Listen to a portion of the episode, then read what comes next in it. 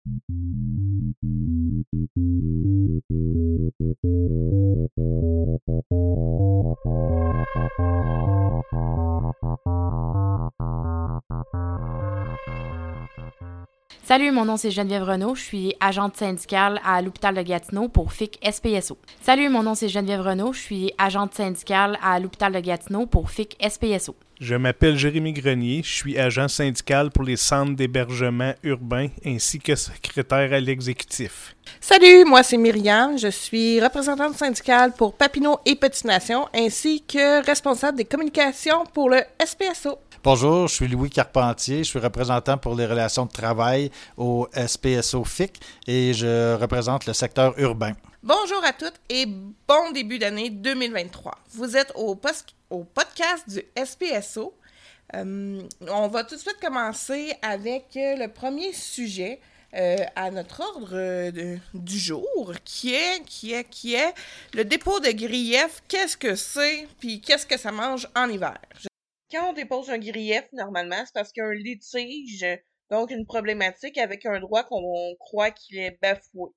Euh, ça, ça peut être un corps qui, nous, qui aurait dû nous revenir puis qui nous est pas revenu, euh, une mauvaise rémunération, des erreurs euh, dans le paiement de primes, etc. Donc, à ce moment-là, on, euh, vous, en tant que membre, vous venez voir votre syndicat et on dépose un grief. le grief, une fois qu'il est déposé, on en parle en relation de travail et si la situation ne se règle pas, ça peut aller jusqu'à l'arbitrage. Pour déposer un grief et pour pouvoir bien le défendre, vos agents syndicaux vont avoir besoin d'éléments de preuve qu'on appelle. Donc, c'est tout ce qui dit euh, qui explique la problématique du grief. Donc, souvent, ça va être vos horaires, des relevés de paye, des relevés de présence, euh, votre version des faits aussi là, de la situation. Ça peut être aussi euh, des feuilles de présence quotidienne, tout dépendant du problème. Votre agent syndical va vous dire de quoi il a besoin. C'est vraiment important de lui emmener ces preuves-là parce que sans preuve, c'est impossible de prouver à l'employeur pourquoi le grief est authentique là, selon nous. Il faut pas non plus oublier que euh, les preuves qui sont aujourd'hui disponibles ne seront peut-être pas dans 2-3 ans. On l'a vu euh, avec euh, la fusion de Logibec. Tout ce qui est en bas de 2018 a été effacé des banques de l'employeur. Donc, si on attend la dernière minute, donc 3-4 ans plus tard, quand on va en arbitrage pour avoir des preuves, ben, on peut se retrouver avec un dossier carrément vide. Donc, c'est aussi important de fournir des, votre version des faits quand que ça concerne des griefs tels que l'harcèlement, l'incivilité, parce que si on va en arbitrage justement dans deux trois ans, euh, si c'est pas bien détaillé avec les noms des personnes et tout, euh, qui seraient soit vos témoins ou des personnes qui étaient présents, euh, ça serait bien important de, l'avoir bien détaillé parce que vous allez peut-être pas vous en souvenir. Puis là, on parle beaucoup d'arbitrage, mais en fait, même les agents syndicales, quand ils rencontrent en face à face l'employeur pour les relations de travail, ben, il faut qu'il y ait des preuves pour justement essayer de régler le grief euh, avant de se rendre en arbitrage. Parce qu'un arbitrage, on s'entend, c'est toujours plusieurs années plus tard. Si on est capable de régler le conflit euh, ou l'opinion divergente avant, ben, on le fait. Mais pour ça, il faut des preuves. On fait toujours des débats avant. Il y a, différentes euh, plateformes là, pour pouvoir faire ça. Donc, on n'attend pas d'arriver en arbitrage. On tente de régler les situations. Puis avec des preuves à l'appui, euh, on monte un peu notre argumentation. Peut-être qu'on dévoile pas tout notre jeu, mais euh, on essaie de prouver à l'employeur qu'on va avoir raison en arbitrage, donc ça ne sert à rien d'attendre jusque-là. Et s'il peut régler le conflit le plus rapidement possible, ben c'est tout le monde est euh, gagnant. Puis maintenant, on va aborder vraiment l'arbitrage. Quand vous déposez un grief, c'est que vous déposez une plainte. Vos, vos, représentants syndicaux vont parler au niveau des relations de travail pour essayer de régler le problème. Parfois ça marche, parfois ça marche pas. Quand ça marche pas, ben c'est là qu'on arrive au processus d'arbitrage. Donc devant un arbitre euh, avec les avocats autant de l'employeur que de la FIC, euh, on va parler du problème pour justement le débattre pour savoir c'est qui qui a raison dans le litige ou c'est ou si personne n'a raison non plus. Euh, vous allez être appelé effectivement à venir témoigner sur le grief que vous avez déposé. Vous êtes la personne qui a porté plainte en fin de compte. Un grief, c'est une plainte.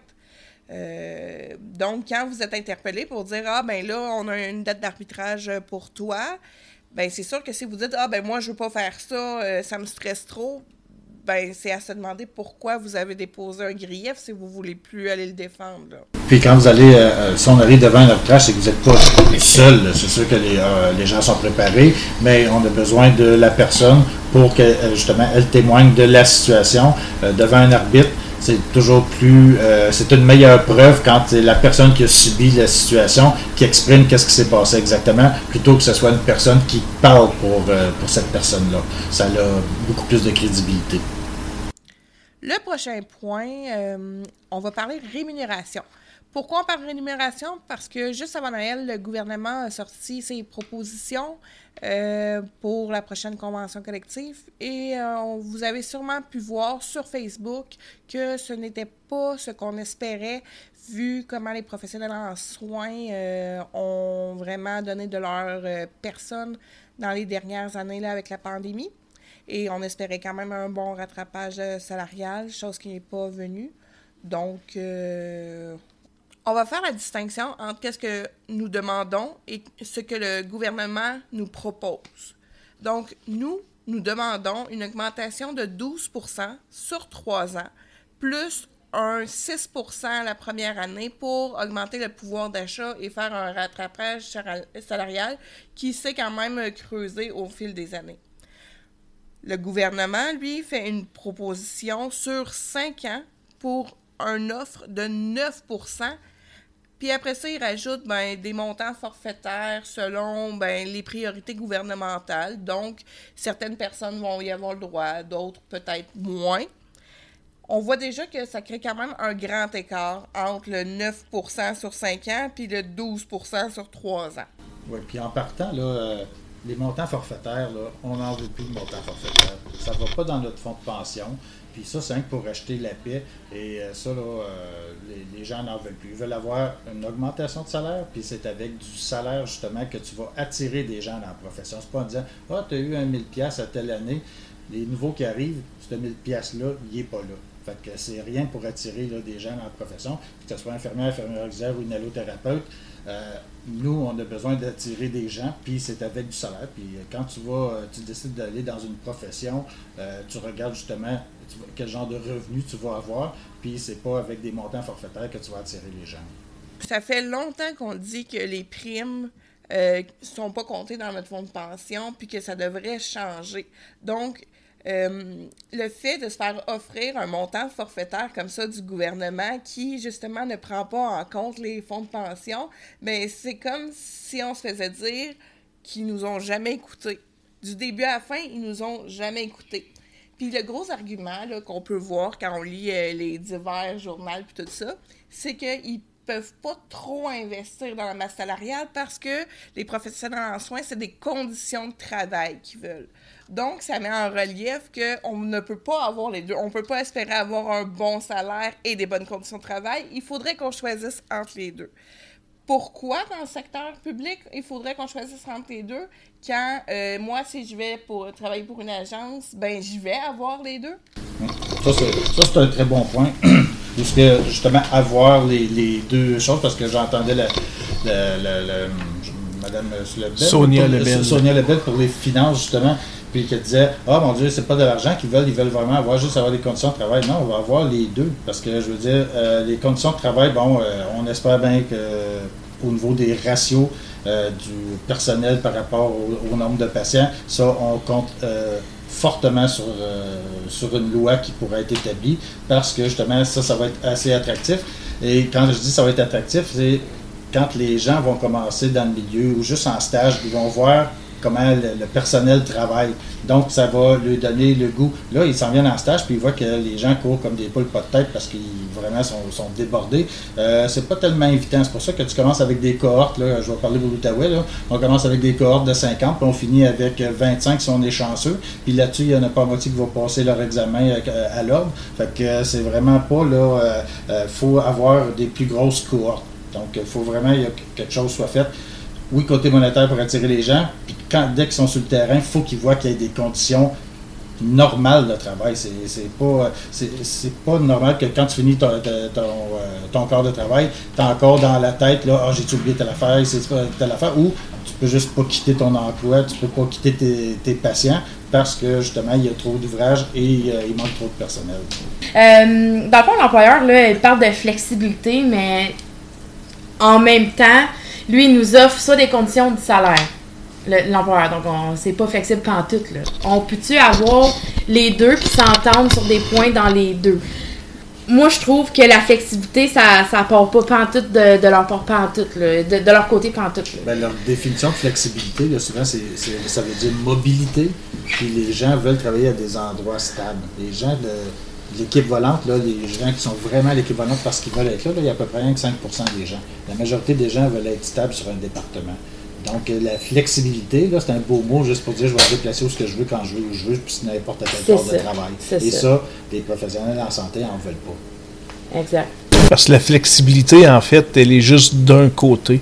Euh, c'est qu'on demande aux syndicats, on demande aux employés de faire preuve de flexibilité, alors qu'à contrario, ben, au niveau du gouvernement, au niveau de la gestion, euh, ben, on est dans un cadre rigide qui est tout autre que de la flexibilité de leur part.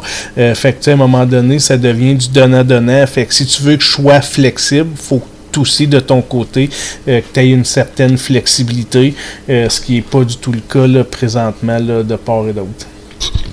Là, on parle juste de l'augmentation salariale. On n'a pas eu les contre-propositions de l'employeur sur toutes les demandes que nous avons faites euh, pour le temps supplémentaire à taux double, puis euh, pour euh, la conservation de toutes les primes ministérielles qui a décidé qui donnait avec des conditions tellement restrictives que pratiquement personne ne les a eues. Donc, c'est sûr que s'il met la table en disant, ben là, on veut pas mettre trop d'argent dans le salarial pour pouvoir donner des bonnes conditions de travail, ben ça nous laisse quand même présager que les négociations risquent d'être féroces. Faut pas oublier par contre qu'on a des décisions arbitrales qui ont été rendues l'an dernier qui ont dit que le gouvernement avait négocié de mauvaise foi.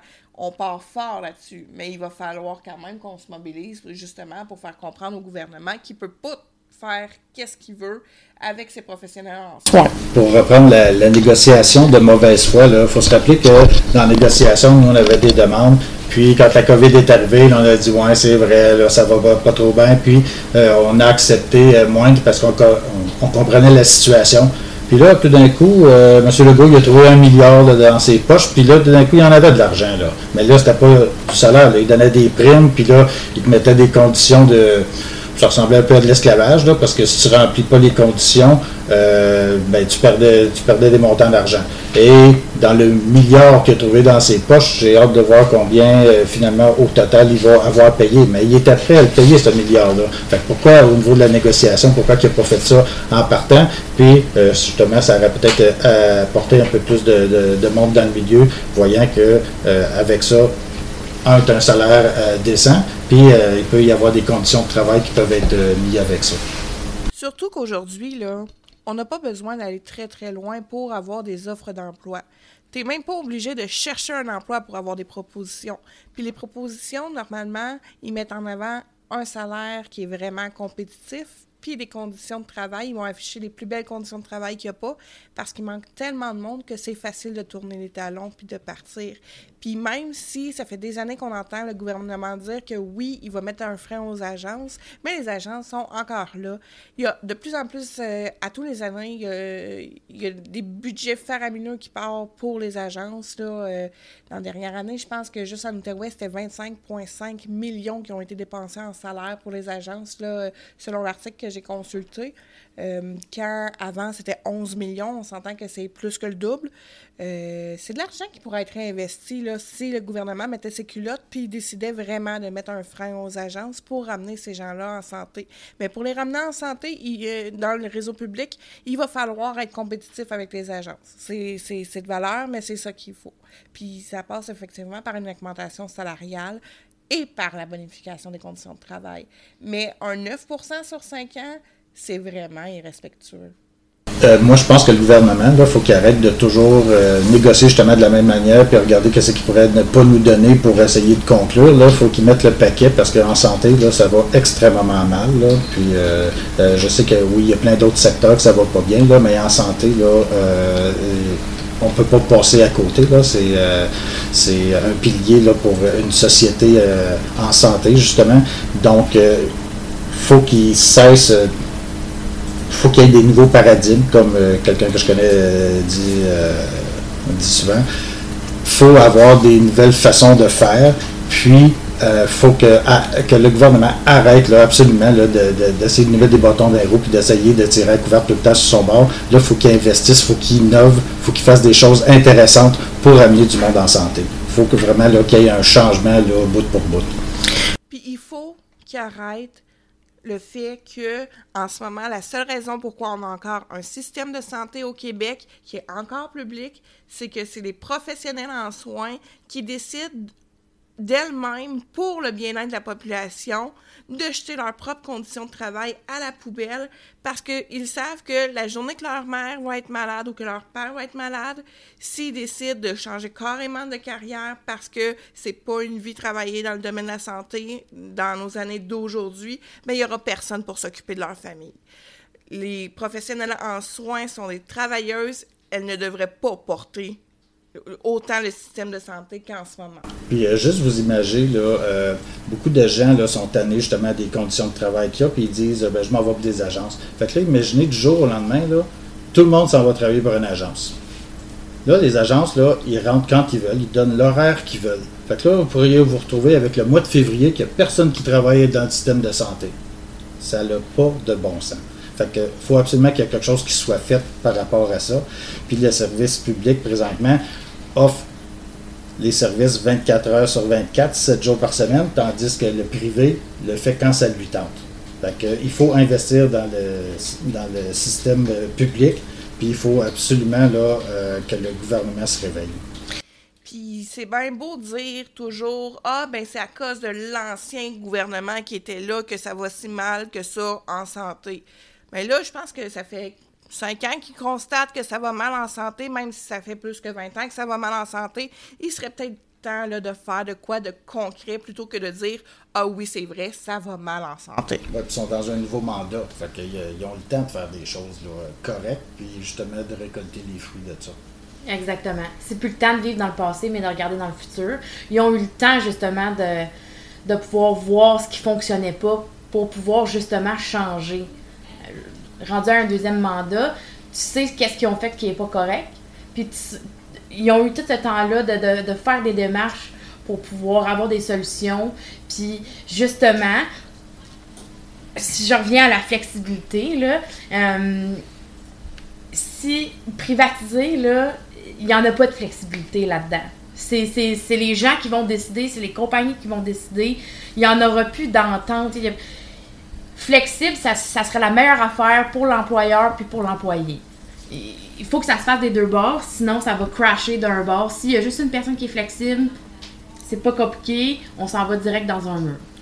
Puis il serait peut-être temps de comprendre que le réseau de la santé, c'est pas une grosse compagnie. On peut pas gérer euh, les employés comme si c'était une compagnie on est au service de la population, puis non, il n'y en aura jamais de profit en santé, puis c'est normal de faire des dépenses. Mais est-ce que c'est bien de faire des dépenses pour euh, euh, ces, salariés, ces employés, pour qu'ils soient le minimum heureux au, travail, puis qu'ils aient le goût pour les étudiants de s'inscrire dans cette branche-là?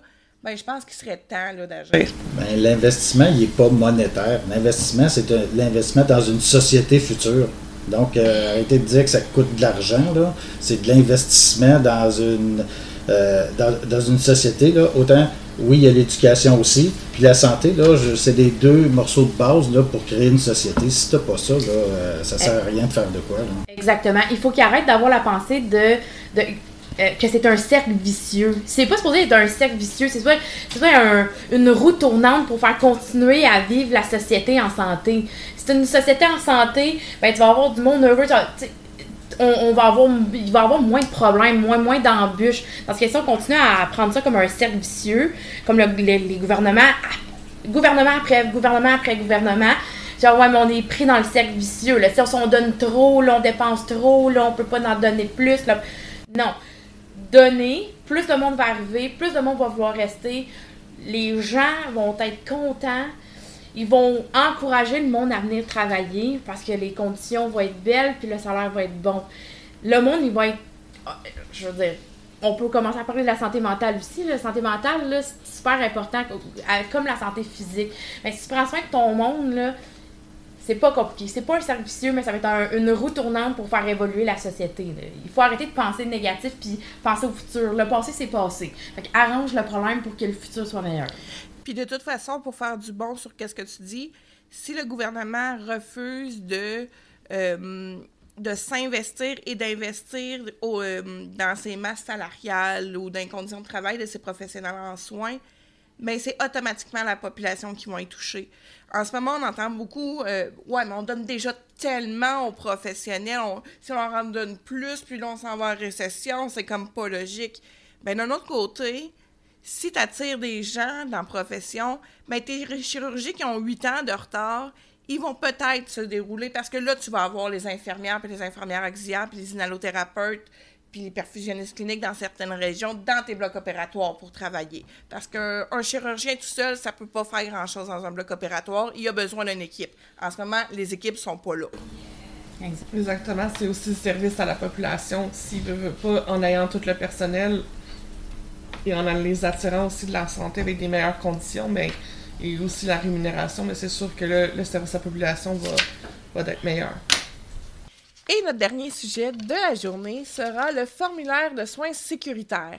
Ça, c'est le petit formulaire que vous trouvez sur le site de Fix Santé qu'on vous demande souvent de remplir quand vous êtes en surcharge de travail, que vous n'avez pas eu le temps de prendre vos pauses, pas eu le temps de faire les soins, euh, que l'employeur vous dit que c'est pas grave si vous travaillez à moins 3 sur un plancher, même si c'est super grave, euh, puis que, euh, si on est honnête, c'est pratiquement jamais rempli ben on va vous expliquer un petit peu à quoi que ça sert, pourquoi c'est utile, puis pourquoi c'est important de vraiment prendre deux minutes pour le remplir, parce que pour vrai, ça prend pas beaucoup de temps. Euh, premièrement, ben ça, ça, sert à avertir le syndicat au niveau local, mais aussi au niveau national de qu'est-ce que vous avez vécu. Euh, puis, veut, veut pas, ben c'est pas... L'employeur, il aime pas ça parce que lui aussi reçoit une notification pour dire « Hey, t'as un problème à quelque part », puis c'est pas bon pour ces, ces statistiques-là. Euh, après ça, ben, c'est l'élément de base pour quand on fait des comités de soins. Les comités de soins, c'est pour dire euh, OK, ben il y a un problème à telle urgence, c'est récurrent, on a 75 formulaires de remplis en un mois. Ben, le syndicat va rentrer là avec des membres, puis forcer l'employeur à s'asseoir à une table pour dire OK, ben tu as clairement un problème, puis il faut qu'on le règle ça serait surtout important de le remplir aussi dans l'idée de donner des munitions à votre équipe syndicale euh, quand c'est le temps de discuter là, avec l'employeur, justement au niveau de ses charges de travail.